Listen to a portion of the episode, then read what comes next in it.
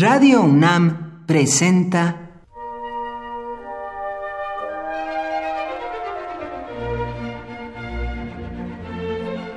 Cuaderno de los Espíritus y de las Pinturas por Otto Cázares.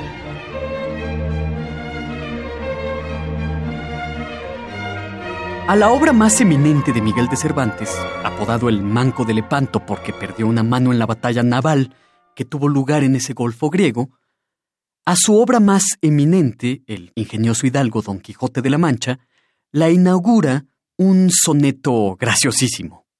Es un soneto en el que dialogan Babieca, el espléndido y bien alimentado caballo del Cid Campeador, y el misérrimo saco de huesos, Rocinante, el famélico jamelgo que montaba Don Quijote. En este diálogo, Babieca pregunta, ¿Cómo estáis, Rocinante, tan delgado? Porque nunca se come y se trabaja, responde Rocinante. Pues, ¿qué es de la cebada y de la paja? Vuelve a preguntar Babieca. No me deja mi amo ni un bocado. Unos versos más adelante, al igual que en un principio Babieca le insinuó a Rocinante su delgadez, Babieca dice, Metafísico estáis. A lo que Rocinante responde, es que no como. El hecho de que Babieca acuse de metafísico a Rocinante es bastante significativo. Por metafísico, en el sentido que quiere darnos Cervantes, debemos entender alguien agudo, porque en tiempos de Cervantes se decía el hambre despierta el ingenio.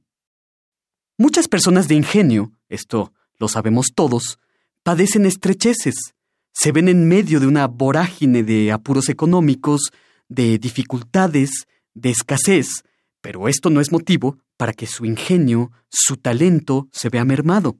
Es conmovedor y un poco patético, ciertamente, encontrar personas que no están esperando recibir tal o cual beca, tal o cual apoyo para desarrollar sus ideas, para, inversamente proporcional a la escasez de sus recursos, producir fecundamente obras artísticas, literarias o de cualquier campo del conocimiento.